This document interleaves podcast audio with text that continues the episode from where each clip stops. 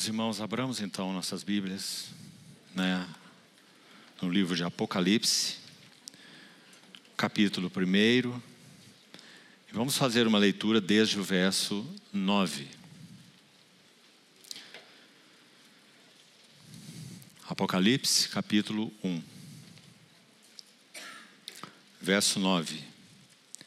Eu, João, irmão vosso e companheiro na tribulação, no reino e na perseverança em Jesus, achei-me na ilha chamada Patmos, por causa da palavra de Deus e do testemunho de Jesus. Achei-me em espírito no dia do Senhor e ouvi por detrás de mim grande voz, como de trombeta, dizendo: O que vês, escreve em livro e manda às sete igrejas Éfeso, Esmirna, Pérgamo, Tiatira, Sardes, Filadélfia e Laodiceia.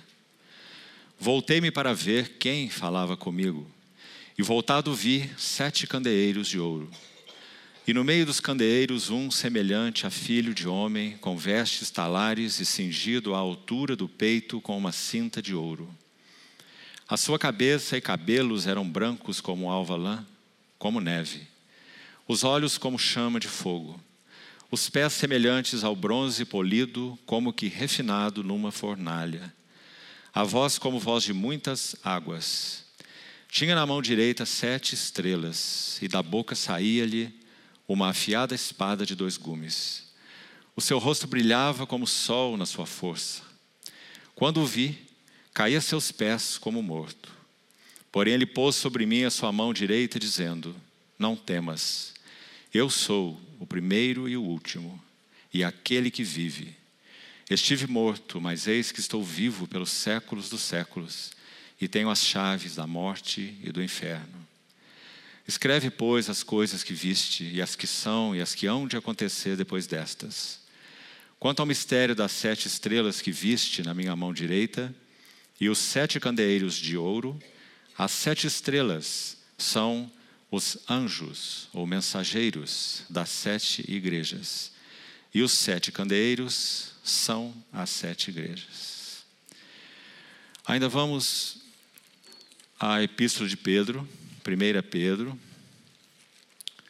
Primeira Epístola de Pedro, capítulo 4, e leiamos o verso 17. 1 Pedro 4, 17 porque a ocasião de começar o juízo pela casa de Deus é chegada. Ora, se primeiro vem por nós, qual será o fim daqueles que não obedecem ao Evangelho de Deus? Vamos notar essa primeira parte do versículo. A ocasião de começar o juízo pela casa de Deus é chegada. E finalmente um verso mais, no livro de Atos, capítulo 17. Atos, capítulo 17. Vamos ler os versos 30 e 31. Atos 17.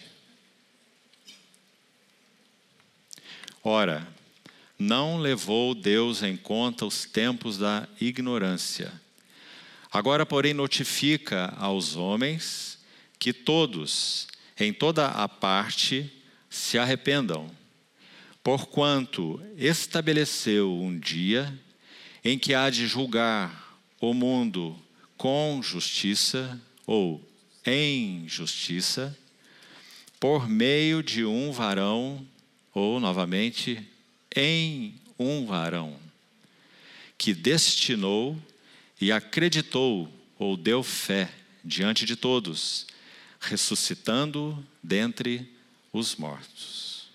Vamos ter mais uma palavra de oração. Amado Pai Celestial, apresentamos com reverência e expectativa a Tua palavra lida e a colocamos em Tuas santas mãos te suplicamos que teu bendito Espírito Santo que a inspirou, possa ele mesmo interpretá-la e usá-la para dentro dos nossos corações. ilumina os olhos do nosso entendimento, pois queremos ver a Jesus. Assim nós nos colocamos reverentemente aos teus pés. Cuida desse ambiente, Senhor, e promove o que é teu e somente o que é teu no meio de nós. Para o louvor da glória da tua graça é que te pedimos. No nome do nosso Senhor Jesus. Amém.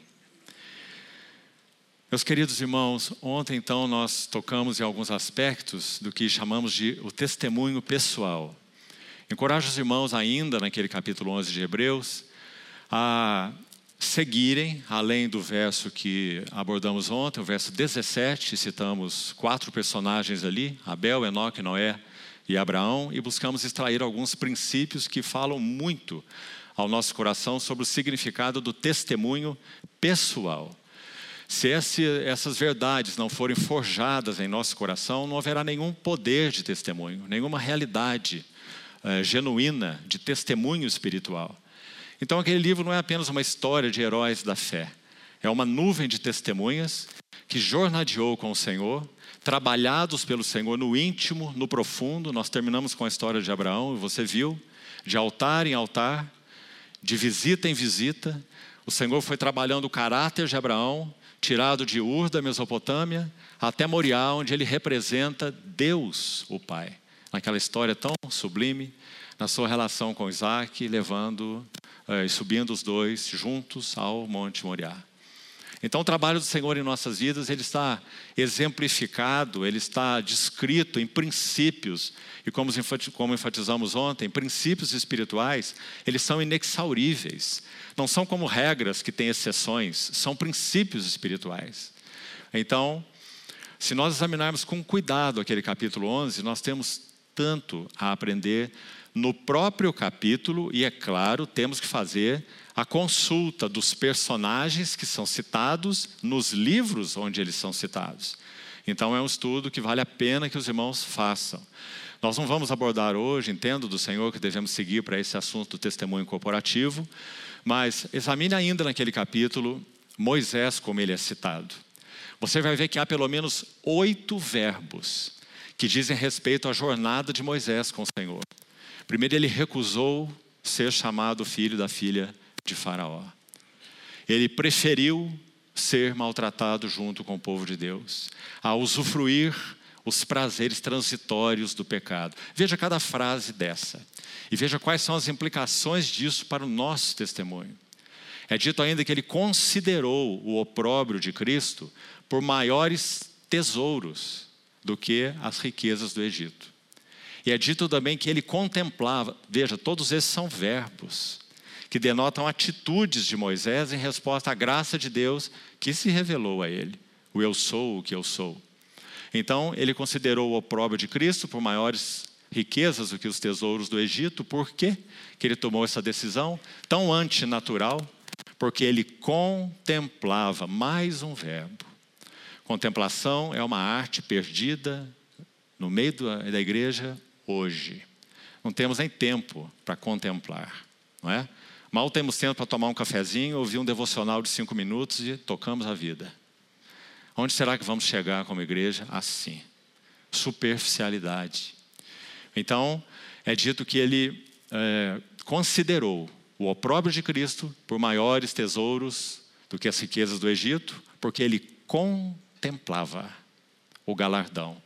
Capítulo 10, 10 anterior de Hebreus, então, 10, 35, diz assim: Não abandoneis a vossa confiança, ela tem grande galardão. Deus, no capítulo 11, é galardoador do que os buscam. Então diz que Moisés contemplava o galardão. É dito também que ele, pela fé, celebrou a Páscoa, quando o exterminador passou pelo meio do povo. Uma ousadia capítulo 11 de Êxodo, Moisés se coloca diante de Faraó e diz a ele, pessoalmente, que o Senhor iria julgar todos os primogênitos do Egito, desde ele mesmo, Faraó, seus servos e até os animais. E é dito naquele capítulo 11 que Moisés se retira com uma ira indignada da presença de Faraó. Veja a ousadia da fé de Moisés. É dito também, finalmente, que pela fé eles atravessaram o Mar Vermelho, como que em terra seca. Sabe, meus irmãos, ouçam aqui mais um princípio espiritual de muita relevância para todos nós na nossa jornada com o Senhor. Nosso progresso espiritual não é medido pelo quanto recebemos, mas pelo quanto renunciamos. Nosso Senhor Jesus disse assim: se alguém não renuncia a tudo quanto tem, não pode ser o meu discípulo. Nós temos recebido muito do Senhor. Temos recebido palavra do Senhor, temos recebido visitações do Senhor na nossa história pessoal com Ele, temos recebido muito dele. Agora, a pergunta que temos que fazer é: onde estamos na nossa jornada com Ele? Então, vou repetir. Nosso progresso espiritual não é medido pelo quanto recebemos, mas sim pelo quanto renunciamos. Você se lembra o Senhor dizer assim: não há ninguém que tenha deixado renúncia por amor de mim e do Evangelho, casa, pai, mães, irmãos, que então já não receba, mesmo nessa vida, o cêntuplo de casas, irmãos, mães, não é essa a realidade da nossa comunhão? Marcos acrescenta: com perseguições e no mundo por vir, a vida eterna. Então, meus irmãos, como nós vemos isso na jornada desses dessa nuvem de testemunhas do capítulo 11? Quantas, quantas lições. Ontem nós vemos Oséias 8:13. Você se lembra? Os que estiveram aqui? Amam o sacrifício, por isso sacrificam. Porque gostam de carne e a comem, mas o Senhor não os aceita. Capítulo seguinte de Oséias 9 diz assim: Israel seguiu a Baal Peor e se consagrou a uma vergonhosa idolatria, e se tornaram eles, o povo, semelhantes àquilo que amaram. Mais um princípio espiritual. Qual seria o poder de testemunho que nós teríamos se nós realmente não amamos o nosso Senhor Jesus? Porque sempre iremos nos tornar semelhantes àquilo que amamos. Aqueles que amam dinheiro têm um cifrão na testa. Aqueles que amam futebol têm o time no coração. Não é? Nós nos tornamos semelhantes àquilo que amamos. Então, vamos seguir. Com relação ao testemunho corporativo, vamos pensar na cena dos versos que nós acabamos de ler, enquanto compartilhamos se necessário, vá consultando de novo sua Bíblia. Vamos devagar aqui, nessa introdução. Primeiro, Atos 17, 31. Deus estabeleceu um dia.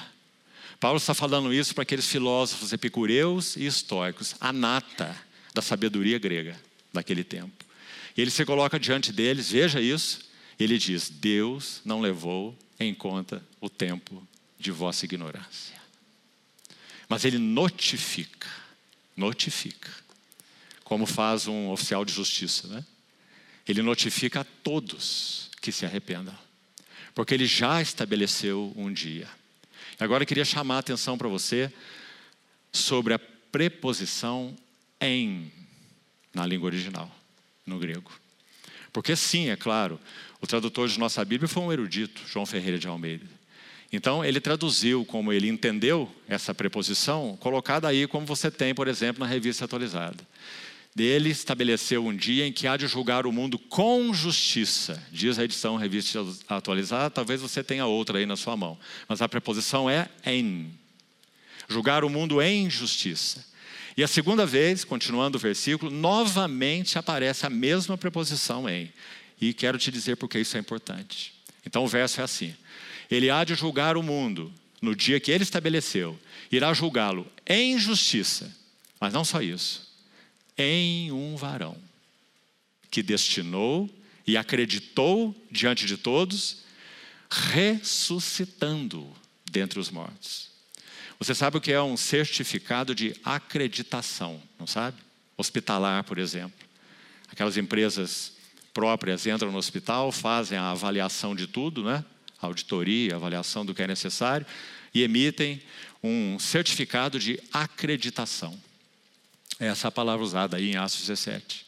Qual foi o certificado de acreditação de Deus o Pai de que aquele é o varão medida de Deus, nosso Senhor Jesus?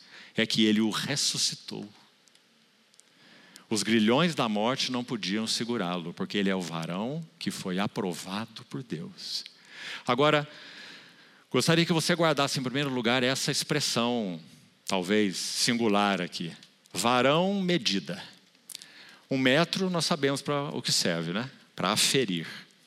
Então, ele é usado para essa finalidade.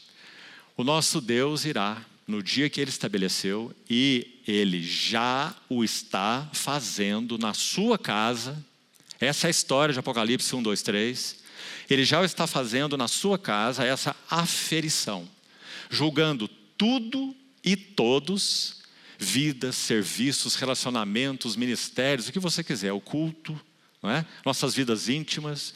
Ele está julgando tudo à luz do seu varão medida, que é descrito em Apocalipse capítulo 1. Porque ele estabeleceu um dia em que ele irá julgar o mundo da mesma maneira. Atos 17, 31. Vai julgar o mundo em justiça, mas não só isso, vai julgar o mundo em um varão que destinou e acreditou diante de todos. Vamos colocar isso de outra maneira. Nesse dia estabelecido por Deus, nada que não confira com o próprio Cristo, porque foi então aferido por ele e passou na medida, irá atravessar para o outro lado. Compreendeu? Tudo ficará do lado de cá, se não passar pelo crivo do varão medida. Agora, meus irmãos, pense sobre 1 Pedro 4,17 porque há ocasião de começar o juízo. Por onde? Pelo mundo? Pela casa de Deus. Chegará? Também não. É chegada. 1 Pedro 4,17. Ou seja, nós temos plena autorização. Você está vendo aí os versos, para dizer o que nós estamos dizendo. Todos os assuntos, em primeiro lugar, da igreja, porque somos primícias para Ele todas as vidas, relacionamentos e assuntos e serviços serão julgados à luz da revelação do varão medida de Deus. De novo, colocado em outras palavras, o que confere com ele tem a aprovação dele. O que não confere com ele não pode ter o selo dele. Por mais que pareça espiritual, que pareça interessante, pragmático, útil, que traz, entre aspas, bênção para outros, a questão é: isso está sendo aferido segundo o varão medida de Deus? Confere com seu caráter, confere com seu espírito. É resultado daquilo que, pelo espírito dele mesmo, está sendo formado em nós?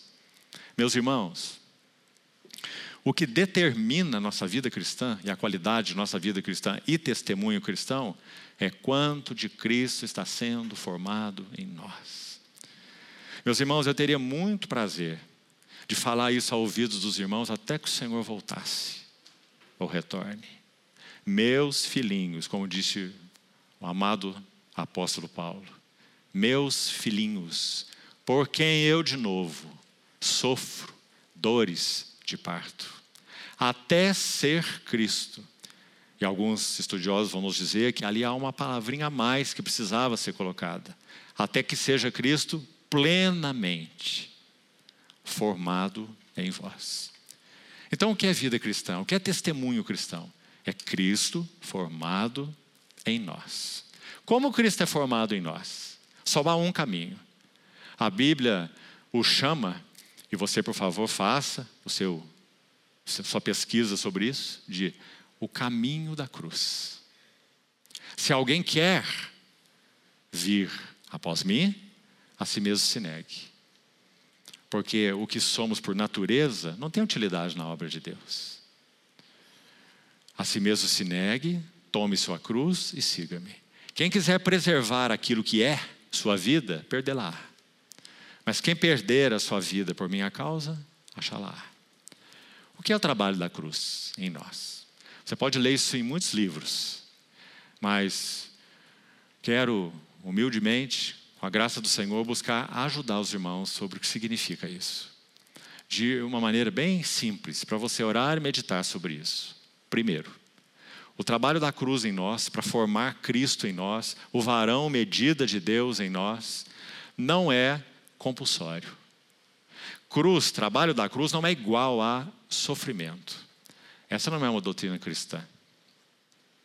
É usada aí em uma outra confissão de fé, mas realmente não é uma doutrina bíblica. Sofrer não significa experimentar a cruz. Porque há pessoas que, quanto mais sofrem, piores ficam e não melhores. Mais amargas, mais acusadoras, acusadoras, mais deprimidas, acusando os outros e até Deus, não é? Veja Jó quando sofreu o que ele fez. Ele chegou a dizer que Deus o tratava de uma maneira injusta. Ele disse ao Senhor: Eu sou puro, eu sou justo. Mas quando seus olhos foram abertos, ele diz: Eu sou indigno e ponho a mão na minha boca. Então, o trabalho da cruz não é compulsório, número um. Segundo, o trabalho da cruz em nós não é sofrimento. Se você estuda com cuidado o livro de Jó, o redemoinho transformador de Deus, você vê que sofrimento, ou seja, o arranjo das circunstâncias que o Senhor o faz na vida de todos nós, para nós não há sorte, não há azar, há providência. Providência de Deus. Né? Então, o arranjo circunstancial de Deus. Quando nós ajoelhamos e beijamos a mão que trata conosco, então sim.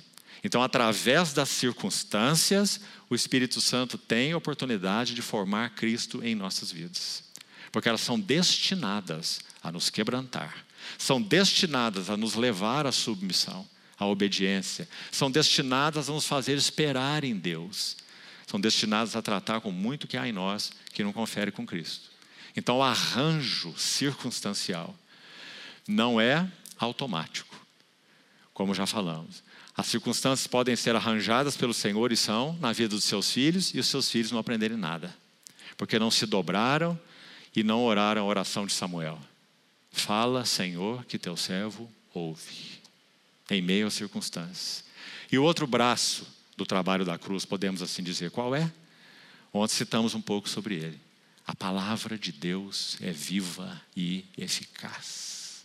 A adaga de dois gumes. Deus é vivo, Sua palavra é viva. Ela penetra até o íntimo e é capaz de dividir alma, espírito, julgar, discernir, separar. Mas ela tem uma expectativa de vida, um período de vida. Se nós não acolhemos em nosso coração, então nós a perdemos. E o Senhor tem que falar de novo conosco, de novo conosco, e às vezes cem vezes conosco, e nós não misturamos a palavra com fé. Então a palavra não desaproveitou. Então isso é tão importante ser guardado dentro de nós, meus amados irmãos. O Senhor sempre está e estará interessado em trabalhar a cruz em nossas vidas, porque esse é o caminho do discipulado. Esse é o caminho do testemunho cristão. Não pense de outra maneira. Não pense que Deus buscou sua vida lá do nada, como foi com todos nós, para nos encher de bênçãos e nos dar o melhor dessa vida e ser uma ponte para nós alcançarmos aquilo que nós queremos, usando o nome dele e orando a ele e pedindo para todos orarem ao Senhor.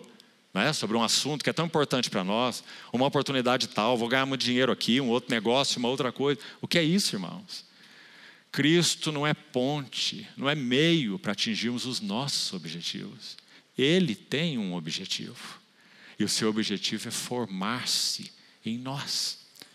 Porque essas coisas que buscamos, elas simplesmente terão uma reta final. É? A única coisa, ou as únicas coisas que passarão para o lado de lá, depois do juízo de Deus, é aquilo que de Cristo foi formado em nós e nada mais.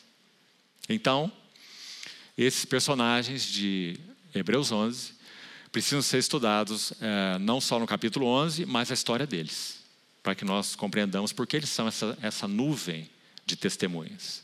Agora, então, sigamos. Esse varão medida de Deus, nosso Senhor Jesus, baseado no qual e no qual Deus vai julgar todas as coisas e já está julgando as coisas da igreja, como ele é apresentado em Apocalipse 1. É uma cena única e maravilhosa. Eu gostaria que os irmãos, então, é, prestassem atenção enquanto vamos tentando montar um quadro E é o quadro de Apocalipse 1 em nossas mentes e corações. Olha que quadro inusitado. João diz assim: Achei-me em espírito no dia do Senhor, e ouvi por detrás de mim uma voz. Então aqui já está um detalhe muito lindo. Nós podíamos perguntar assim: em qual ocasião outra em que o Senhor vai se revelar, seja por que meio for, a um servo dele, e ele aparece nas costas? Você já viu alguma ocasião? Aí está uma ocasião. Ouvi, diz João, por detrás de mim uma voz que dizia: O que vês, escreve em livro e manda sete igrejas. Agora vamos pensar um pouco sobre João. Ele estava exilado na ilha de Patmos. É dito que desta ilha, num dia muito claro, sem nuvens, sem neblina, pode-se enxergar a costa, poderia se enxergar a costa da Ásia Menor onde estavam essas sete igrejas para as quais João escreveu. E mais do que isso, a tradição cristã vai nos dizer que João cuidou de todas elas, todas para as quais ele escreve, já que você sabe que ele viveu muito provavelmente mais de 90 anos. Então, João era o último apóstolo e sabia disso. Todos já tinham passado para o Senhor. Pedro já se foi, Paulo já se foi, todos já se foram. E João está exilado na ilha chamada Pátimos. O que será que estava no coração de João? Você tem a liberdade de fazer a sua conjectura, e por isso quero fazer também a minha. O que estava no coração desse último apóstolo, aquele que reclinou sobre o peito do Senhor, eram as igrejas. Ou podemos dizer, a obra do Senhor. Talvez algo mais até. Um pensamento assim: todos se foram o que será do Evangelho? O que será, Senhor, do teu testemunho na terra? E lá está João exilado e contemplando ao longe, digamos assim, as sete igrejas. Então ele ouve uma voz por trás dele. Ele tem que se voltar para ver quem falava com ele. E o que ele vê? É dito: quando eu voltei, eu vi sete candeeiros de ouro. Você está entendendo o cenário? Aquilo que ele viu, agora via ao longe, e que viu e serviu na terra, agora ele vê nos céus. Mas não só isso. Ele vê no meio dos candeeiros um semelhante a filho do homem. E quando ele descreve que ele está vestido com vestes talares, você precisa consultar o livro de Êxodo. Para você ver que essas vestes talares e a cinta de ouro à altura do peito é uma marca do sumo sacerdote. Nem mesmo de um sacerdote mas do sumo sacerdote. Então, digamos que em outras palavras, parece claro que o que o Senhor está dizendo para João é o seguinte: João, sim, você vai passar. João, por mais fiel que você tenha sido a mim e ao que eu te encarreguei, o seu ministério, a sua obra vai terminar. Mas, João, meu servo, o teu consolo é que a minha obra entre as minhas igrejas nunca cessará. Eu sou o primeiro, eu sou o último, e eu sou aquele que vive. Eu estive morto, mas eu estou vivo pelos séculos dos séculos. E eu tenho nas mãos as chaves da morte e do inferno. Ah, meus amados irmãos, que consolo para esse ancião, o último apóstolo. Então ele vê essa cena maravilhosa sete candeeiros. Está aí interpretado no próprio capítulo 1. São as sete igrejas. Não está aí no texto? Então o que foi que ele viu? O sumo sacerdote celestial. Oh, meus irmãos, o livro de Hebreus é sobre esse assunto. Hebreus 7, 25. Por isso ele pode salvar totalmente os que por ele se chegam a Deus. Porque ele vive no trono do céu para interceder por eles. Louvado seja o nosso Senhor. Então é essa cena que João vê. Que consolo, meus irmãos. Que consolo. Agora tem mais. Quando nós olhamos essa cena com cuidado, ele então descreve é, essa pessoa, o Senhor glorificado, de uma maneira maravilhosa. Não vamos ter tempo para tantos detalhes, mas por favor, faça o seu exame. Cada um deles é maravilhoso. O seu cabelo branco como alva lã, ele é a sabedoria com S maiúsculo. Aquela descrita em Provérbios 8. É disso que fala esse cabelo branco como alva lã. Seus olhos como chama de fogo. Aquele que, quando Pedro, na sua fragilidade, confiando em si mesmo, confiando no seu amor pelo Senhor e não no amor do Senhor por ele, ele nega o Senhor três vezes. E o Senhor então sai manietado, preso da casa do sumo sacerdote, e ele busca os olhos de Pedro no pátio. Que linda cena! Se o Senhor encontrou os olhos de Pedro no pátio, é porque aquele fraco Pedro, confiante em si mesmo, é, estava também com seus olhos naquele que estava dentro da casa. Sim, ele negou o Senhor, porque confiou em si mesmo, mas ele amava o Senhor. Enquanto o Senhor estava lá dentro, Pedro estava lá com seus olhos ali. E quando o Senhor sai daquela casa, ele olha naquele pátio e ele encontra os olhos de Pedro. Pedro podia não estar ali. Ou os olhos de Pedro podiam também não estar ali, estar em outro lugar. Mas os olhos de Pedro estavam lá. Então é dito que quando o Senhor olhou para ele, sem palavras, ele saindo chorava amargamente. E sabe onde ele foi acolhido depois dessa negação? Na casa de João em Jerusalém. Você vai ver isso no Evangelho de João. Quando o Senhor ressuscita, Maria Madalena vai dar notícia a Pedro e ela o busca na casa de João. E os dois saem correndo para ir ao sepulcro. João acolheu Pedro quando ele estava nesse fundo do poço, desesperado, porque ele havia negado o seu Senhor. Então, seus olhos são como chama de fogo. Agora, a figura do fogo é tão linda, porque não é apenas juízo, Fogo emite calor e luz. Nosso Senhor Jesus é cheio de graça e de verdade. Porque Deus é luz e Deus é amor. O que é graça na vida do nosso Senhor Jesus? É a expressão da plenitude do amor de Deus. Graça. E o que é verdade? É a plena expressão da luz de Deus. Porque Deus é luz, nosso Senhor Jesus é cheio de verdade. Porque Deus é amor, nosso Senhor Jesus é cheio de graça. Então podemos dizer que graça e verdade são uma encarnação do amor e da luz de Deus na pessoa do nosso Senhor Jesus. Então seus olhos são como chama de fogo. Luz, sim, porque expõe o que somos, mas calor, porque nos expõe não para nos descartar, mas nos expõe para nos receber, para nos purificar. Então essa descrição segue tão linda e vai chegar nos seus pés. E vai dizer: os seus pés são como bronze polido, como que refinado em uma fornalha. Então, de novo, pensa em uma outra figura. João descreve esse homem celestial, glorificado, maravilhoso. Seus pés, obviamente, é o que toca a terra. Capítulo 1.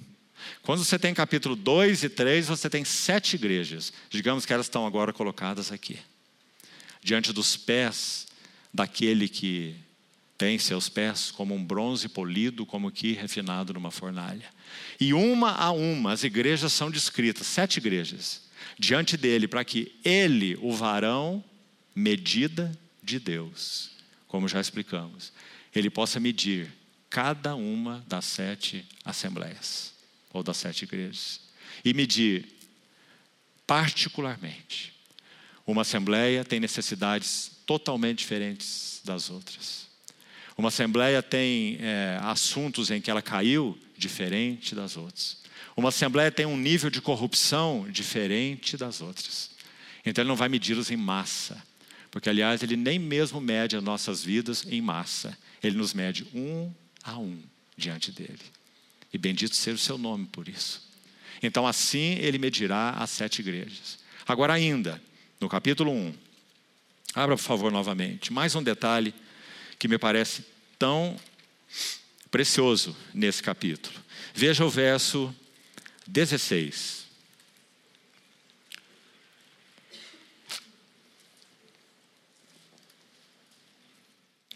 Tinha na mão direita, a destra, né, figura de suporte, poder, autoridade. Tinha na sua mão direita sete estrelas. Vamos ver o que elas significam desde já, no verso 20.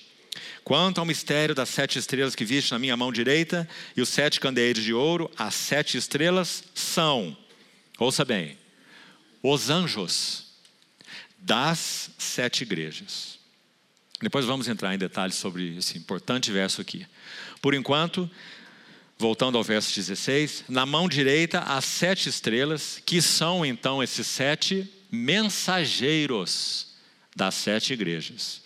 Agora, olha a sequência. Da boca saía-lhe uma afiada espada de dois gumes. Muito interessante. Por último, o seu rosto brilhava como o sol na sua força. Três detalhes, três descrições no mesmo versículo. Vamos lá a elas. E monte o quadro aí. Na mão direita desse homem celestial, glorificado, o varão aprovado por Deus, sete mensageiros das sete igrejas.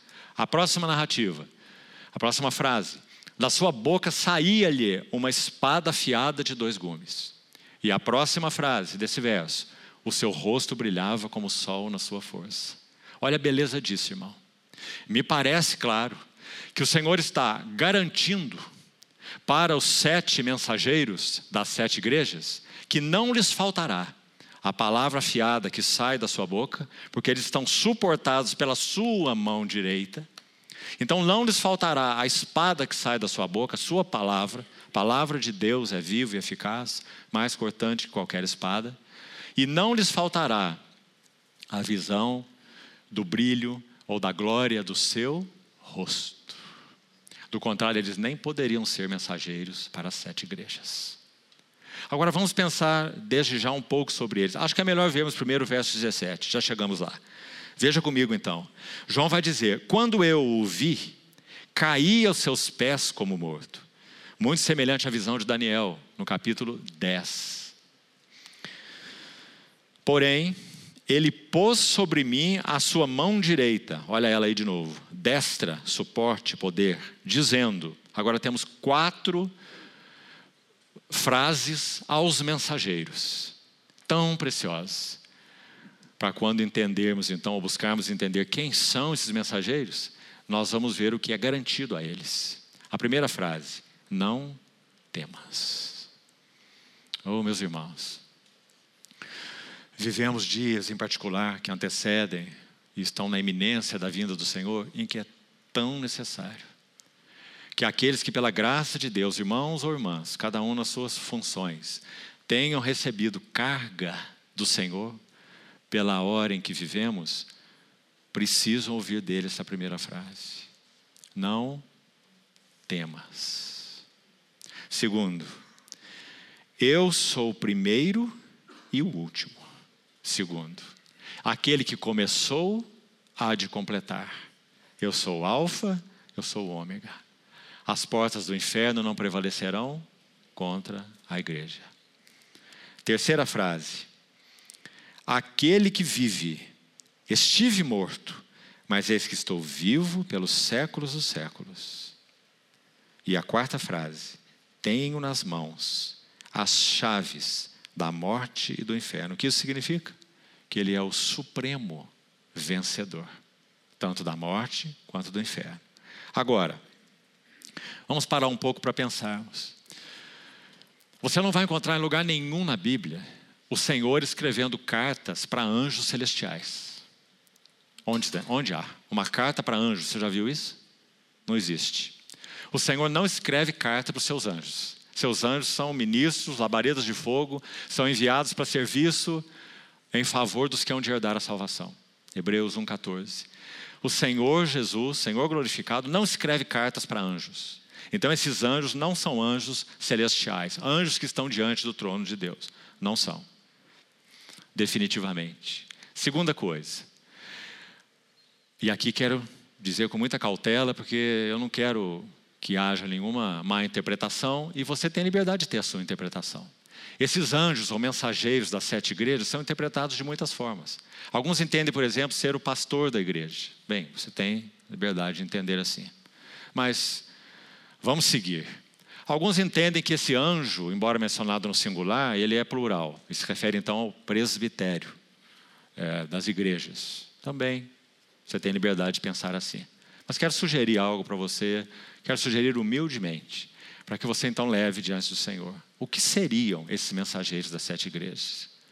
Bem, meus irmãos, Sete vezes, nessas sete cartas, aparece a seguinte expressão: quem tem ouvidos, ouça o que o Espírito diz às igrejas. Agora, pensemos ainda um pouco mais. Quando Paulo escreveu a carta à igreja de Éfeso, capítulo 1, Efésios capítulo 1, ele louva aquela igreja pela fé e pelo amor que havia entre eles. Não é assim? Quando ele escreve a Timóteo, que vivia em Éfeso, é só você ler a primeira epístola de Timóteo, no capítulo 1, e você vai ver Paulo dizendo: Por essa causa te roguei que permanecesses em Éfeso, para demonstrar certas pessoas que não ensinem outra doutrina. Então Timóteo vivia em Éfeso mesmo. Então, quando ele escreve a primeira carta para Timóteo, que estava em Éfeso, essa assembleia aqui, então, na Epístola aos Efésios, ele elogiou a sua fé e o seu amor. Então, agora, mais cinco anos se passaram. Entre a Epístola aos Efésios e a Epístola ao Timóteo são cinco anos, aproximadamente. 62 e 63 do ano ah, da nossa era foi escrito Efésios, 67 e 68 foi escrito 1 Timóteo, 2 Timóteo e Tito. Então, mais ou menos cinco anos só se passaram. Na primeira epístola, Paulo chama a igreja ainda de casa de Deus e diz que ela é coluna e baluarte da verdade. É a igreja do Deus vivo. Mas na segunda carta, a Timóteo ainda, que vivia em Éfeso, ele vai chamar a igreja de uma grande casa. Não mais a casa de Deus, igreja do Deus vivo e coluna e baluarte da verdade, mas uma grande casa na, na qual há vasos para honra, mas também há vasos para desonra. E ele vai dizer para Timóteo: foge das paixões da mocidade e segue a justiça, a fé, o amor, a paz com aqueles. Você vê que é um chamado para, digamos, remanescentes, não é? No meio da degradação. Segue a justiça, a paz, a fé, o amor com aqueles que de coração puro invocam o Senhor. Você está vendo a diferença de tom? Está clara a diferença de tom? Da epístola aos Efésios para as epístolas a Timóteo? Agora, irmãos, ainda não terminou. 30 anos, quase 30 anos depois das epístolas a Timóteo, nós temos a epístola de João aos Efésios que está aqui, no capítulo 2 de Apocalipse. Carta à igreja de Éfeso, a mesma. E o que o Senhor diz, através da pena de João para essa igreja? Tenho, porém, contra ti, que abandonaste o teu primeiro amor. Lembrando que o termo lá primeiro, no original, é proton.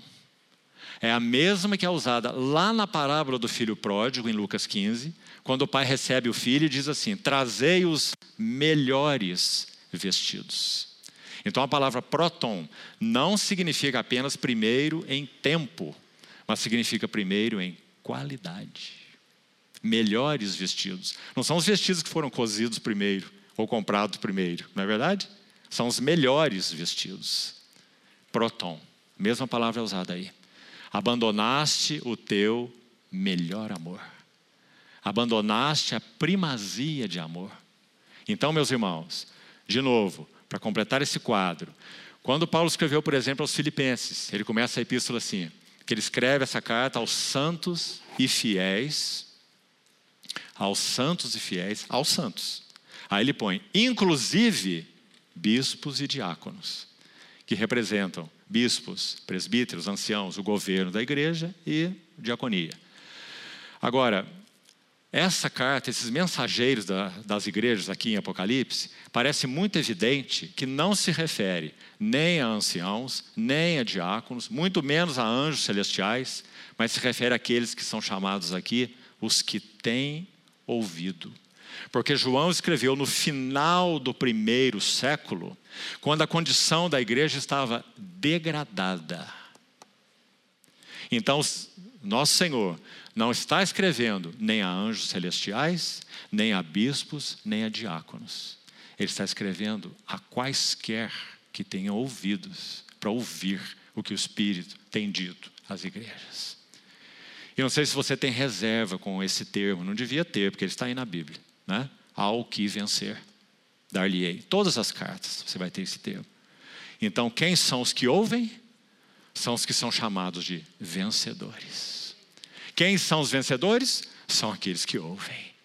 e que então escaparam, por fidelidade ao Senhor e por amor a Ele, da degradação e da corrupção.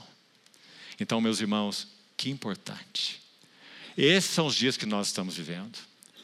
Realmente temos que dizer isso e que os irmãos me suportem. Nosso Senhor não está interessado em funções institucionais, eclesiásticas ou oficiais, em dias de degradação. Ele está interessado naqueles que ouvem o que o Espírito diz às igrejas. E se cada assembleia, se em cada assembleia, e aqui é claro que isso toca os anciãos, toca os diáconos, toca todos os irmãos, todos nós, se temos tido pela graça do Senhor o desejo, a capacidade de ouvi-lo, porque o amamos, então são estes que têm recebido clareza, direção, discernimento, revelação, palavra. Lembre-se da mão direita, os mensageiros ali, espada afiada que sai da sua boca, sol, rosto como sol brilhando na sua força. Meus amados irmãos, não é isso que nós carecemos até que o Senhor venha? Responda a pergunta para você. O que é que a igreja carece para que ela possa estar de pé na vinda do Filho do Homem? A palavra que sai da sua boca e a visão constante e crescente da glória do seu rosto. Não é? Não temos mais nenhuma necessidade. Tudo mais será resultado disso. Ah, se a igreja perder a palavra do Senhor.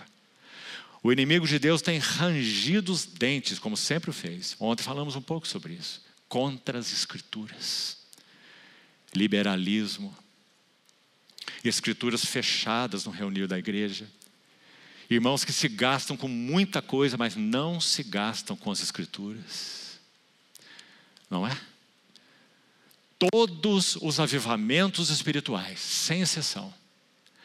Uma das marcas, difícil dizer a primeira ou a segunda, porque todas elas são fundamentais. Em todos os avivamentos espirituais. Estude a história deles.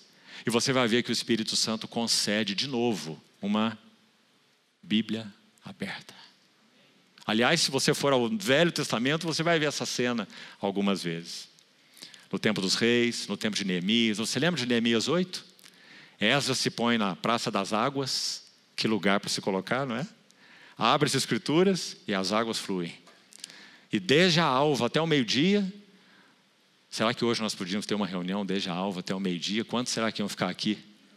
Desde a alva até o meio-dia, eles se revezavam naquela plataforma que fizeram. E é dito que eles liam as escrituras em hebraico e o povo já não sabia mais hebraico, só aramaico, porque estavam dominados pelos persas. Então eles tinham que ler em hebraico e dar explicações para que eles entendessem o que se lia.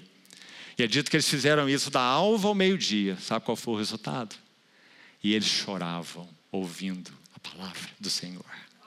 Ela estava lá, a Torá estava lá na Babilônia, mas não tinha efeito no coração deles. Mas agora eles estavam naquela posição, chamemos assim.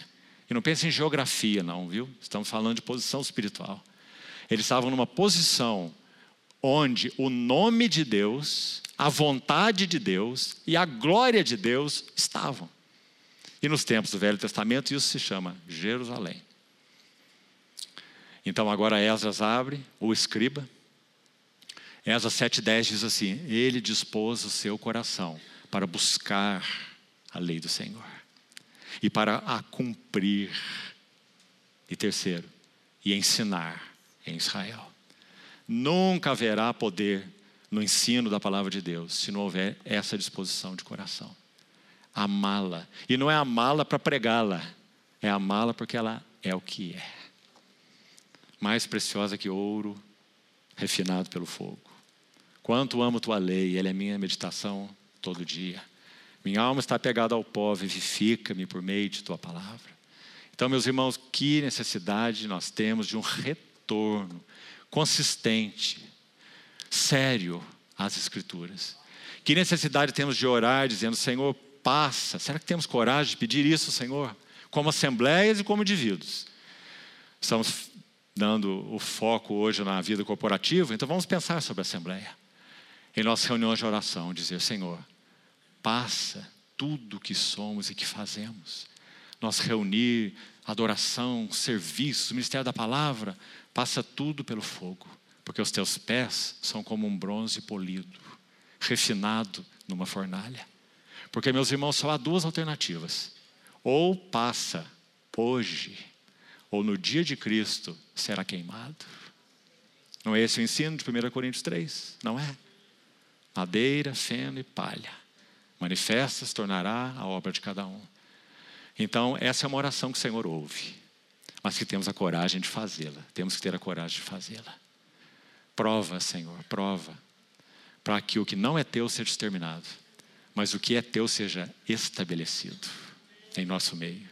Então, aí está essa, essa, esse contraste entre a carta de Paulo aos Efésios, as cartas de Paulo a Timóteo e a carta de João aos Efésios, que é a primeira, aí já vamos entrar nela agora mesmo. Degradação. Mais ou menos 35 anos entre a primeira e a última.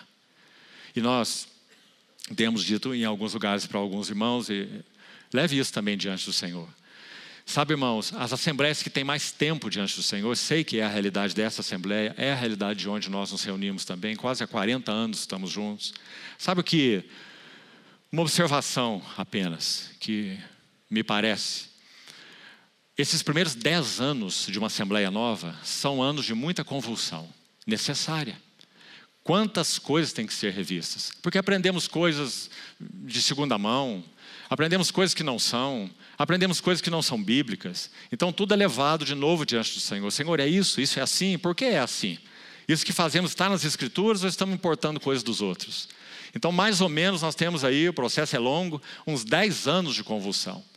Não conheço nenhuma assembleia das muitas que conheço que tenha vivido um processo mais curto. O processo é delicado para todas. E não é por causa do Senhor, não, é por causa de nós, nossas dificuldades. Então, são 10 anos de convulsão, relendo e examinando tudo diante do Senhor. Abençoados anos. Depois nós temos mais 10 anos, que os irmãos que reúnem nesse local já passaram, nós também e muitas outras assembleias. São dez anos que basicamente são anos de consolidação. A convulsão já passou e agora então vamos consolidar aquilo que temos entendido ser do Senhor, o caminho do Senhor, a palavra do Senhor, a verdade do Senhor. Mas então nós temos os últimos perigosos dez anos, dos 20 aos 30 anos e daí para frente de qualquer assembleia local. Porque agora a tentação Agora o perigo se chama acomodação. Convulsão, consolidação, acomodação. Já ouvimos tudo, já conhecemos tudo, já lemos melhores livros, conhecemos melhores autores, temos bagagem, temos depósito, etc. e etc. Acomodação. E sabe por que esse período é tão delicado? Porque a arca pode ir embora e Cabode, mas o templo continua com seus serviços, com os sacrifícios, com os louvores, com a leitura dos salmos, com as orações, como foi no Velho Testamento. Então, meus irmãos, ninguém pode falar essas coisas que estou falando acusando outros. Porque nós, quando falamos, pisamos os nossos próprios calos. Porque essa é uma necessidade, um perigo para todos nós, sem exceção. Então, que o Senhor nos ajude a nos examinarmos. Porque o que é que nós queremos? Manter o guarda-roupa em movimento? Ou queremos orar? Sonda-nos a Deus, que conhece o nosso coração. Passa tudo pelo teu escrutínio. Agora, para o que é madeira, o que é feno, o que é palha, tem volume, tem aparência. Madeira fala do homem em ação, natureza humana. Isso é muito claro na tipologia bíblica. Madeira, natureza humana.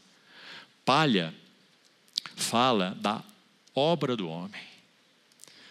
Faraó disse aos seus capatazes: retirem a palha, porque esse povo está ocioso e fica falando em adorar a Deus. Retirem a palha para eles terem que buscar a palha e ainda fazer os tijolos. Palha, obra do homem. Madeira, natureza do homem, coisas do homem. Eloquência, pragmatismo, carisma, etc. Palha, obra do homem.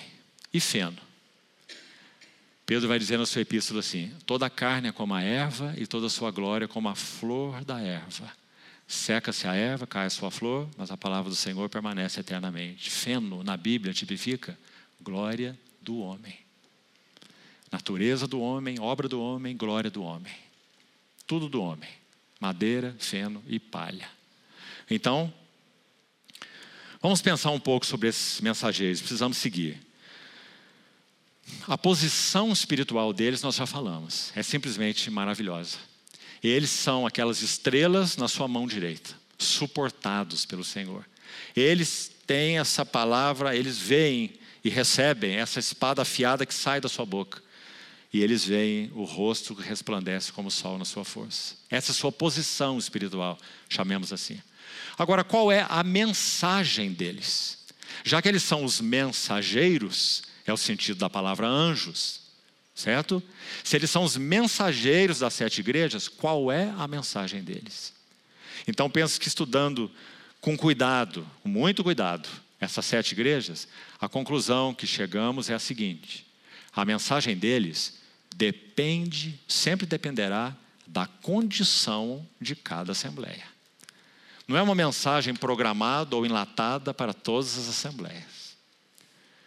Porque eles recebem o discernimento pela palavra do Deus vivo e a espada afiada que sai da boca do Cristo ressurreto e veem o seu rosto como o sol na sua força. Então eles têm discernimento.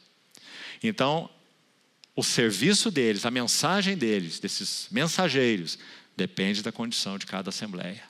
Agora, para resumir e buscar ajudar os irmãos para que façam sua própria meditação. Nós vamos buscar colocar uma palavra para cada assembleia, que possa denotar o estado espiritual dela. Então, isso por um lado. Uma palavra que denote a condição espiritual de cada assembleia. E por outro lado, aqui, o que o Senhor busca em cada uma dessas assembleias. Certo? A condição espiritual de cada uma e o que o Senhor busca em cada uma delas. Agora, ainda antes de fazer isso, precisamos fazer uma coisa importante. As assembleias são comparadas a candeeiros. E, meus irmãos, mais uma vez, veja a beleza disso. No livro de Êxodo, você tem muitas coisas de ouro porque o tabernáculo é descrito ali. Mas tem duas delas que são muito especiais naquele livro. Uma é exatamente o candeeiro de ouro, que está aí usado no livro de Apocalipse, neste caso representando as igrejas, porque ele também representa Cristo. Tudo no tabernáculo representa Cristo. Então, o candeeiro de ouro, como ele era feito? Era feito em moldes?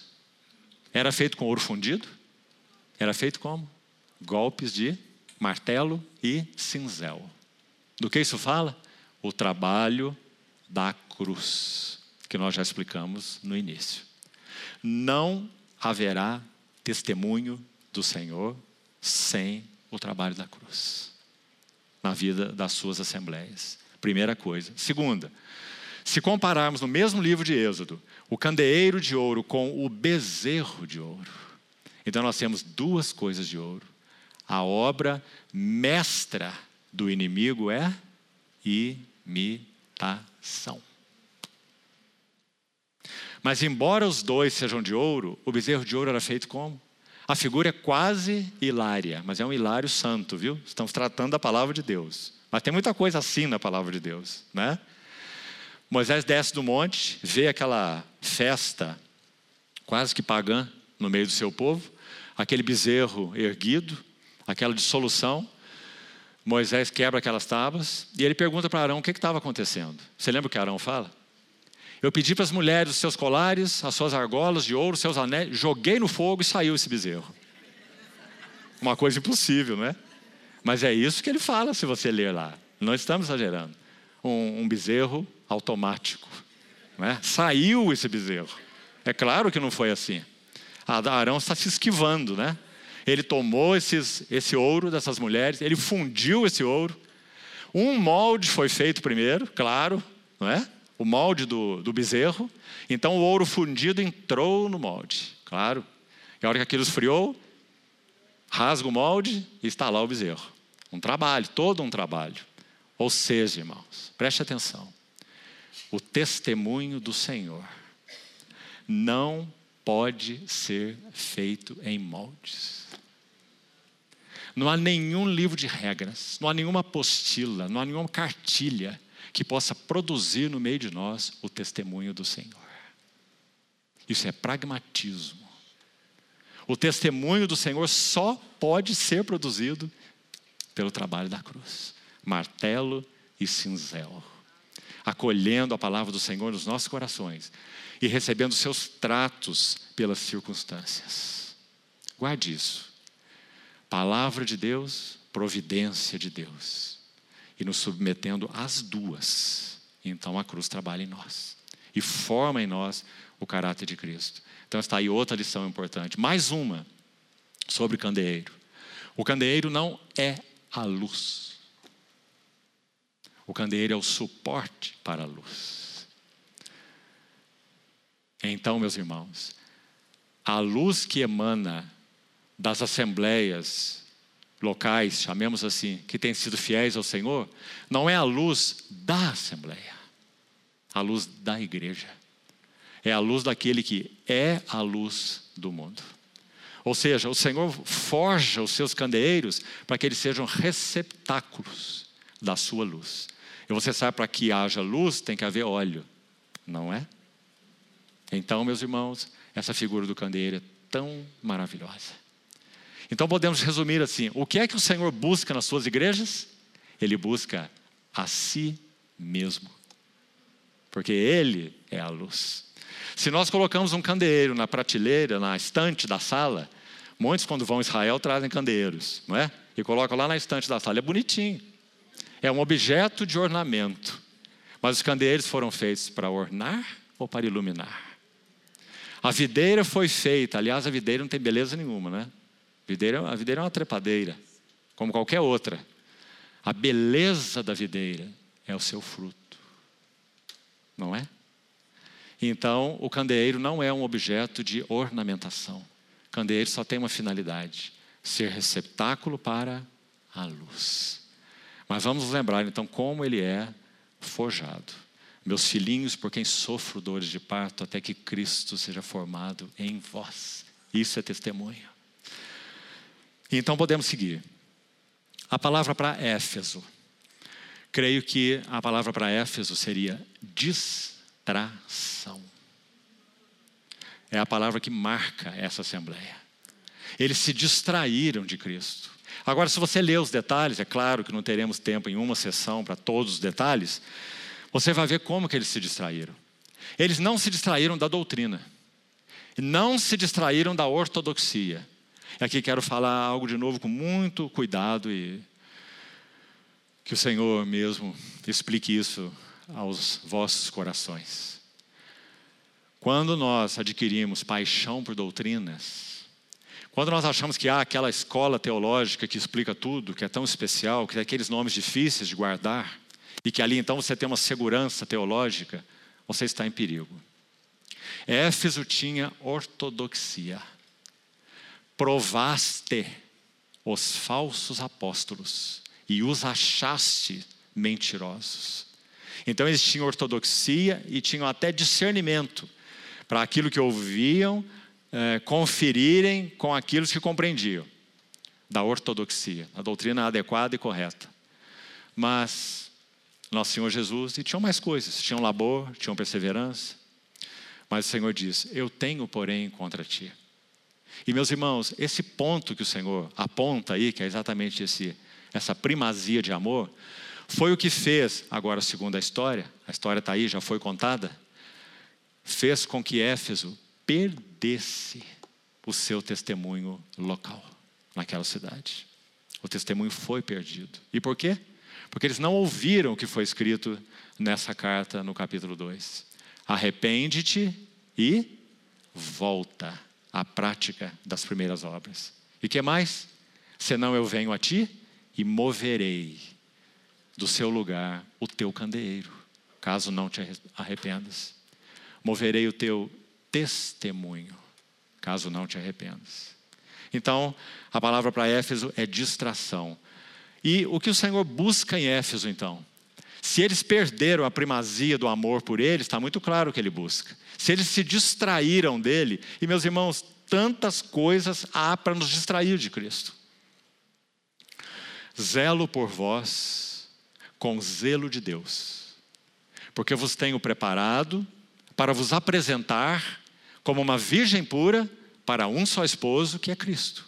Mas eu receio que, assim como a serpente enganou a Eva com a sua astúcia, também sejam corrompidas as vossas mentes e vos apartem da simplicidade e pureza que são de Cristo. Ou seja, essa é a facilidade com que nos distraímos do próprio Senhor. Então, o que ele busca em Éfeso? Devoção, primazia de amor.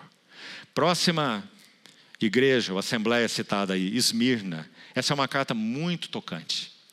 Essa palavra Esmirna vem de uma raiz, a mesma raiz da palavra mirra, mirra, que na Bíblia é um tipo de sofrimento. Para que o perfume da mirra exale, ela tem que ser esmagada. E Esmirna é uma assembleia em sofrimento. Então, se fôssemos usar uma palavra para ela, creio que a palavra seria opressão. Tereis tribulação de dez dias. Ser fiel até a morte e dar-te-ei a coroa da vida. Opressão. O que o Senhor faz nessa carta à Assembleia de Esmirna? Ele não chama a Assembleia de Esmirna para um período de refrigério. Ele não chama a Assembleia de Esmirna para autocongratulação. Ele não chama a Assembleia de Esmirna para escapar de alguma maneira desse período tão duro de sofrimento e de tribulação. Ele chama a Assembleia de Esmirna para ser fiel até a morte e garante a ela a coroa da vida. Então, o que o Senhor busca na Assembleia de Esmirna? Fidelidade. Segunda Assembleia. A terceira, Pérgamo. É, essa palavra é interessante, Pérgamo. O termo também em si, o sentido dessa palavra na língua original, significa eis o casamento. E se você ler essa carta, você vai ver que casamento é esse. É a igreja casada com o mundo. A maneira como o Senhor se apresenta a essa assembleia é muito interessante. Veja lá a espada de novo. Apocalipse 2, olha o verso 12. É Pérgamo. Ao anjo da igreja em Pérgamo escreve: Essas coisas diz aquele que tem a espada afiada de dois gumes. Se há uma função para essa espada, é separar, é? dividir, como vimos em Hebreus 4,12. Então ele vai dizer: Conheço o lugar em que habitas, onde está o trono de Satanás, etc. Aí ele vai dizer assim, verso 15: Tem outro sim também, tu tens os que a si mesmo Verso 15: Outro sim também, tu tens os que da mesma forma sustentam a doutrina dos nicolaítas. Os nicolaítas são aqueles que vivem licenciosamente. Alguns interpretam também esse Nicolaus como dominadores do povo, falando de uma hierarquia clerical. Né? Laos, povo, e esse Nico, dominadores do povo. Mas nicolaísmo significa particularmente licenciosidade uma assembleia que vivia em libertinagem, princípios foram perdidos, muros foram derrubados. Então o Senhor se apresenta como aquele que tem a espada afiada de dois gumes. Qual seria então a palavra para Pérgamo? Corrupção. Essa é a realidade de Pérgamo. O que o Senhor busca em Pérgamo? Separação. E aí, de novo, meus queridos irmãos e irmãs, vamos pensar de novo no livro de Neemias, que já citamos. O templo já estava construído, primeiro retorno, o altar firmado nas suas bases, fundamentos lançados, casa construída, 20 anos de intervalo. Então nós temos depois o ministério de Esdras, que se contarmos desde o início, 70 anos. Então Esdras vem com o segundo retorno, com mais sacerdotes, mais vasos sagrados, orna a casa de Deus, uma, um serviço maravilhoso. Depois nós temos o terceiro retorno, Neemias, com poucos homens, trabalhando na edificação dos muros. E muro significa separação e unidade. Para que o que está fora fique fora, porque tem que ficar fora. E o que está dentro seja bem guardado, em segurança, em proteção, em cuidado dentro. Martinho Lutero, naquela época da reforma, ele se referiu à igreja que ele viu, que ele via, antes de ter a, a, revelação do Senhor, agora já tendo a revelação do Senhor. Então a igreja professa que ele via até então, até ali, ele descreveu assim: é uma igreja que não tem muros. Ou seja, tudo que é do mundo, seus sistemas, suas práticas, suas coisas, invadiram a igreja. E a igreja é uma cidade sem muros. Meus irmãos, será que essa também não tem sido a nossa realidade hoje? Será que temos estado dispostos a apresentar, mais uma vez, tudo o que somos, que temos feito, em termos relacionais, em termos de culto ao Senhor, para que Ele julgue? Será que de alguma maneira nós temos parecido com o mundo? No vestir, no falar, no relacionar, não é? Nós precisamos levar isso ao Senhor. Do contrário, meus irmãos, quando nós entramos nesse local aqui, que bonito ver, né? Aquela aquela palavra, aquela frase imensa que tem lá no local. O que, é que está escrito lá quando nós entramos aqui? Santidade. O que é santidade? Separação. Do contrário, é só um letreiro, teria realidade nenhuma. Aquele que tem na boca a espada afiada de dois gumes, para que ele possa realmente julgar. Meus irmãos, uma igreja parecida com o mundo é a coisa mais horrível que existe o mundo como ele é, ele tem lá para aqueles que estão nele e são dele os seus atrativos, porque são mundo, mundo. Nosso Senhor orando há horas antes da cruz. Ele disse assim: Eu não rogo. A ideia, a palavra clara e específica é: Eu não intercedo pelo mundo. Nosso Senhor Jesus é o Salvador do mundo. Vamos tomar cuidado com ter diversão. O seu sangue foi derramado como propiciação, não apenas pelos nossos pecados, mas pelos do mundo inteiro. Então ele é salvador para todo mundo e assim ele deve ser apresentado. Mas ele não é intercessor do mundo. Você compreendeu a diferença? Ele intercede apenas por aqueles que já foram salvos. Então nós vamos ver o sumo sacerdote na figura lá do Velho Testamento entrando no santuário com 12 pedras no seu peito. Não é? Muito específico. Se refere ao seu povo, o povo da aliança. Que nos tempos do Velho Testamento era apenas a nação de Israel. Hoje não. Não é? E entra com duas pedras de ônix nos seus ombros. Com seis tribos gravadas aqui e seis tribos gravadas aqui. Não é linda a figura? Porque peito sempre significa coração, amor, compaixão. Então ele leva essas tribos no seu peito, mas também leva as tribos nos seus ombros. E ombro significa suporte ou intercessão.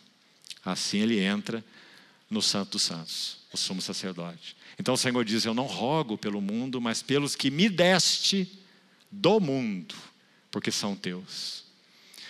Mais que isso, eles não são do mundo. E se o versículo terminasse aí já seria lindo, não é? Mas ainda não termina, porque ele é mais lindo.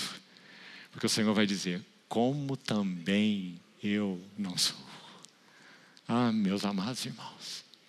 Ele nos identificou com ele de tal maneira que, na mesma intensidade em que ele não é do mundo, ele disse: Aí vem o príncipe do mundo, e ele nada tem em mim intercedendo e orando a Deus o Pai, o seu Pai, o nosso Pai, Ele vai dizer o mesmo com relação a nós.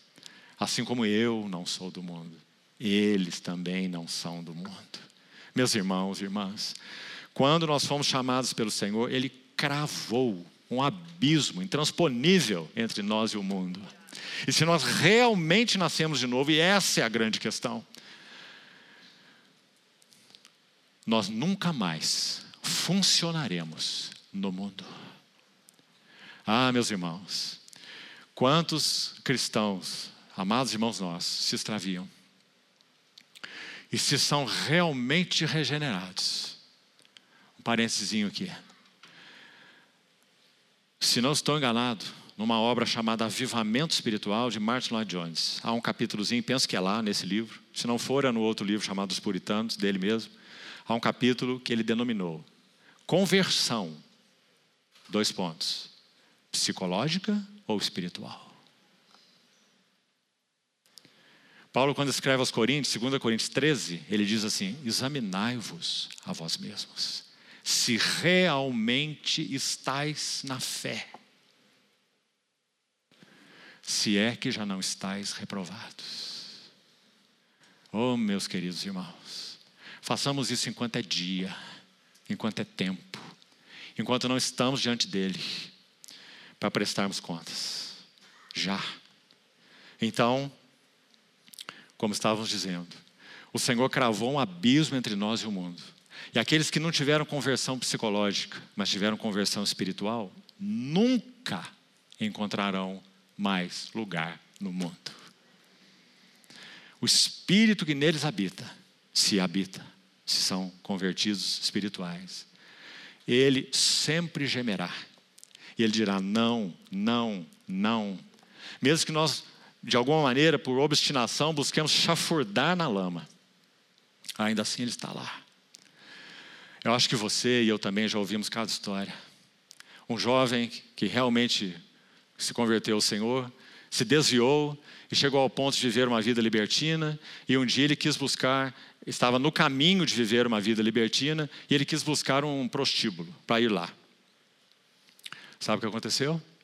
Ele saiu de lá envergonhado, e rápido. Ele não conseguiu nem ficar naquele ambiente e nem usufruir dos prazeres que ele, quem sabe, imaginou que ele iria usufruir ali. Ele teve que sair correndo dali. Acho que vou ter liberdade de contar para os irmãos, porque é um fato verídico. Ele teve que sair carregando suas calças. Eles não são do mundo, como também eu não sou. Santifica-os na verdade, a tua palavra é a verdade. Graças a Deus, meus amados irmãos. Então, que o Senhor mantenha em nossos corações essa oração. Senhor, realmente nos faz um povo que seja santo para ti. Que santidade não seja uma palavra na porta, mas seja uma realidade em nossas vidas, em nosso culto, em nossos relacionamentos, em nosso serviço uns aos outros. Então, isso é pérgamo, licenciosidade, corrupção. Mas graças a Deus, o fiel Senhor se apresenta a ela assim: Eu tenho na minha boca a espada afiada. Apresente os assuntos a mim e deixe que a minha espada penetre, corte e separe, e julgue, exponha. Louvado seja o nosso Senhor. Quanto amor, meus irmãos, quanta fidelidade. Quão mais fácil seria descartar, quanto mais fácil seria dizer: Estou cansado. Não é assim? Bendito seja o nosso Senhor, pelo seu amor fiel. Quando ele escreve através de Oséias, capítulo 11, para aquele povo apóstata, Quantos de nós conseguem ler aquele capítulo sem se derramarem diante do Senhor? Quando Israel era menino, eu o amei, e do Egito chamei o meu filho. Quanto mais eu chamava, tanto mais eles se desviavam de mim. Eles se iam da minha presença. Sacrificavam a Baalins e queimavam incenso a poste ídolos. Mas eu fiz andar, eu ensinei Efraim a andar. Tomei-os nos meus braços, mas eles não atinaram que eu os curava. Que lindo, meus irmãos. Ele diz assim: E eu fui para eles como quem alivia o jugo das suas queixadas. Mas eles não quiseram. Quando eles eram concitados a ir acima, ninguém respondia. Mas o Senhor, o amor fiel do Senhor, diz assim: Eles não voltarão para o Egito. Não, não voltarão. Mas o assírio será o seu rei, porque eles se recusam converter-se, se voltarem a mim. Meus irmãos, quem de nós tem esse amor? Louvado seja o nome do Senhor.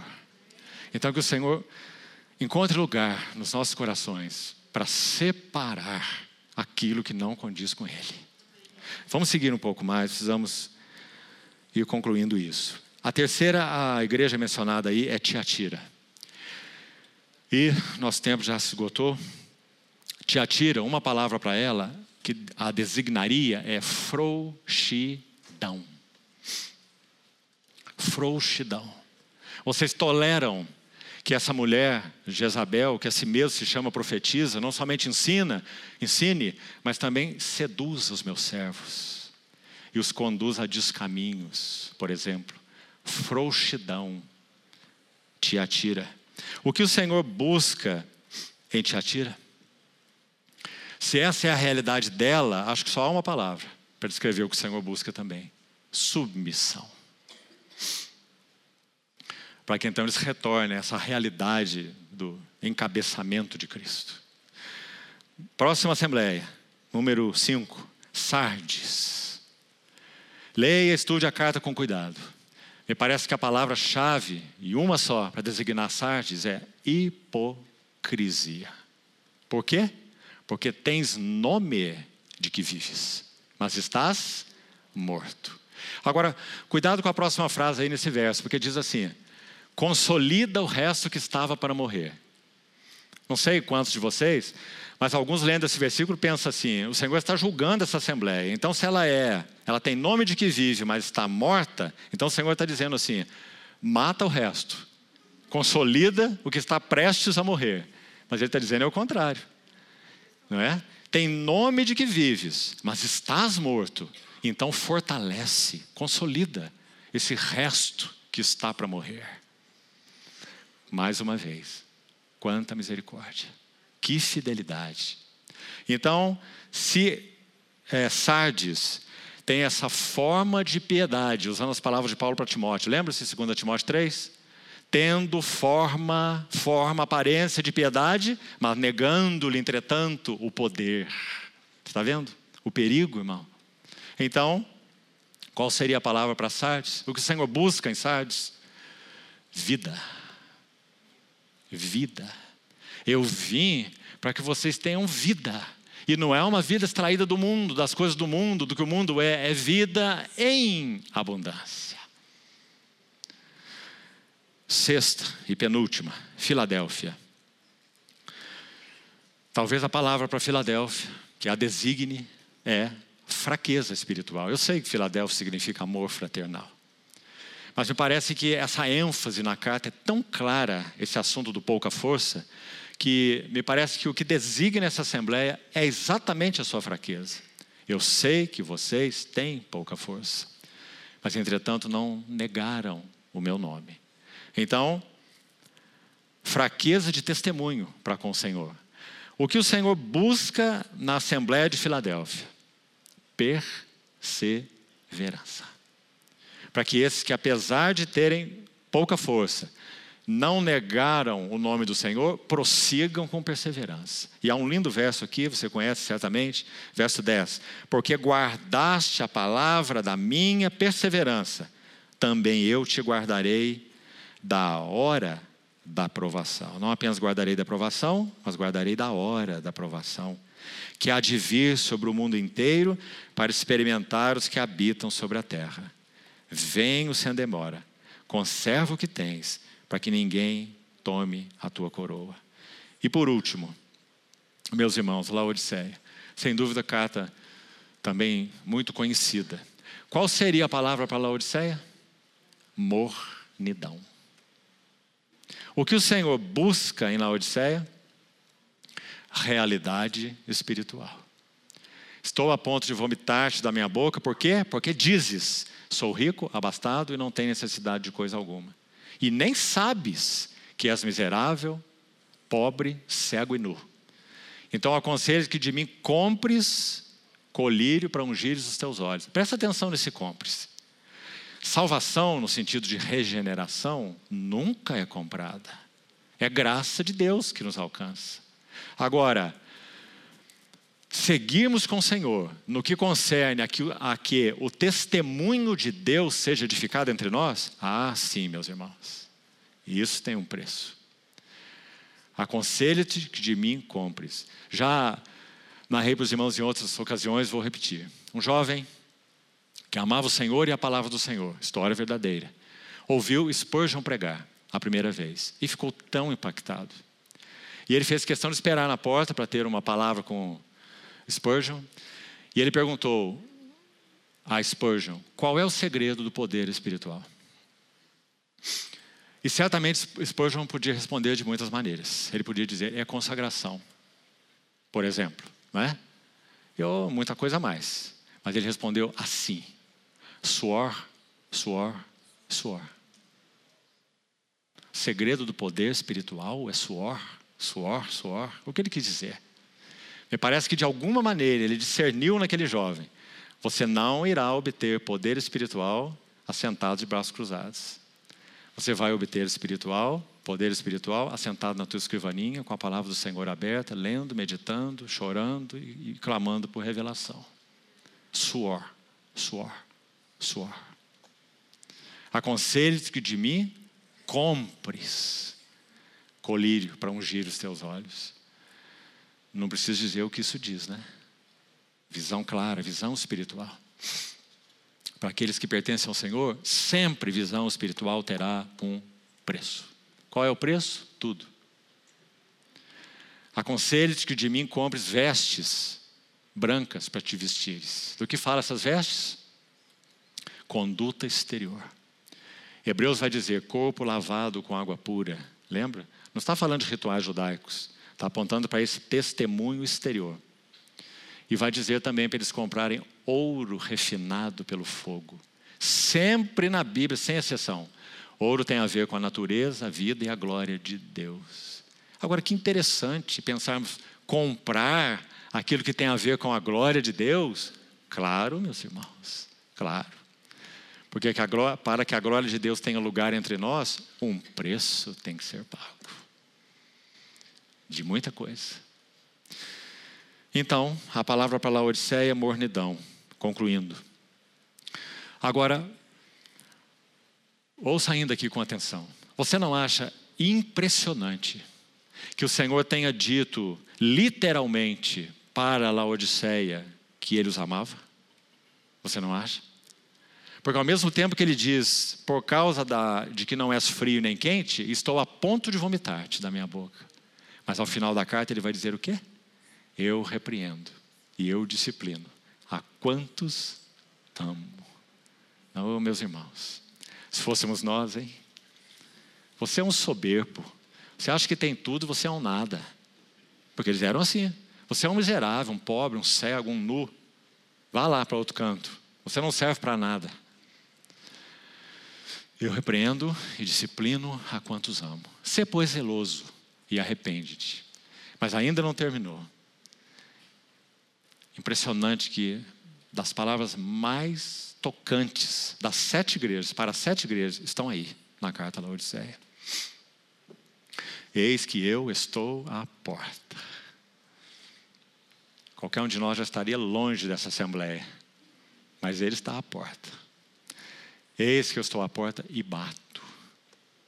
Se alguém ouvir porque quem tem ouvidos, ouça o que o Espírito diz às igrejas. Se alguém ouvir a minha voz e abrir a porta, não é compulsório. Meus irmãos, o Senhor nunca irá invadir as nossas vidas, porque Ele é o Todo-Poderoso, gentil. Ele nunca agirá sobre nós como um rolo compressor. Ele sempre estará com suas mãos estendidas, pedindo a nós que coloquemos na mão dele as chaves. De quem sabe, antros do nosso coração, que nós precisamos abrir a ele, mas estamos resistindo. Eis que eu estou à porta e bato. Se alguém ouvir a minha voz e abrir a porta, então eu entrarei. Sabe onde ele ia entrar? Ele ia entrar no ambiente dos miseráveis, pobres, cegos e nus, e que achavam que era alguma coisa. É nesse lugar que ele disse que entraria, meus irmãos. Só ele pode entrar num lugar desse. Eu entrarei e cearei com ele, e ele comigo. Quem tem ouvidos, ouça o que o Espírito diz às igrejas. Oh, meus amados irmãos, esses são os mensageiros que o Senhor tem buscado em dias de degradação, que sem dúvida são os dias que vivemos como igreja em geral, ou não são. Sabe, irmão, tome cuidado com essa palavra avivamento. Ela é muito específica. Até onde sei, não há nenhum lugar no mundo onde esteja ocorrendo um genuíno avivamento espiritual hoje, nos nossos dias. Mas, pela graça de Deus, há sim muitos lugares onde tem havido um, uma busca séria, consistente, profunda, de um renovo e de um toque significativo, nem que seja nas orlas da veste do nosso Senhor. Porque este mundo, nos seus contornos, ele tem cansado a vida dos santos. Nossos irmãos têm estado desesperados no que concerne a buscas, objetivos, metas, alvos. Alguns que têm se extraviado a corrupção mesmo, que não, não lhes leva a nada, absolutamente nada. Como santos do Senhor, nós temos estado cansados de tudo. O número de suicídio entre os cristãos tem crescido muito, se é que você não sabe. Os consultórios de psicologia e psiquiatria têm estado abarrotados de cristãos. Eis que eu estou à porta e bato. Nós fomos criados para sermos homens e mulheres de uma só coisa. Se o nosso coração se divide, isso é uma esquizofrenia espiritual. E a esquizofrenia espiritual é pior do que a esquizofrenia psíquica. Viver em dois mundos, espiritualmente falando. Por isso, meus amados irmãos, o chamado do Senhor continua. Agora, concluindo então, peçamos a Ele e nos coloquemos diante dele com essa santa ambição, ou desejo, se você quiser, esse desejo intenso. Senhor, pela tua misericórdia, eu quero ter o privilégio de estar entre aqueles irmãos e irmãs que têm ouvido o que o Espírito diz às igrejas. E assim possa, na minha limitada esfera, cooperar com aquilo que está no teu coração. Isso não é maravilhoso, irmão? Sabe o que acontecerá com estes que citei aqui, nesse grande dia iminente que nós aguardamos? Eles vão ouvir algo, algo tremendo, e por um lado até terrível, inimaginável, diante do que nós somos, tão pequenos como servos do Senhor. O que eles ouvirão? Muito bem, servo bom e fiel. Foste fiel no pouco, porque por mais que tenhamos, será pouco, meus irmãos, diante das riquezas insondáveis do nosso Cristo. Foste fiel no pouco, a tua porção, a tua parte. Sobre o muito, eu te colocarei.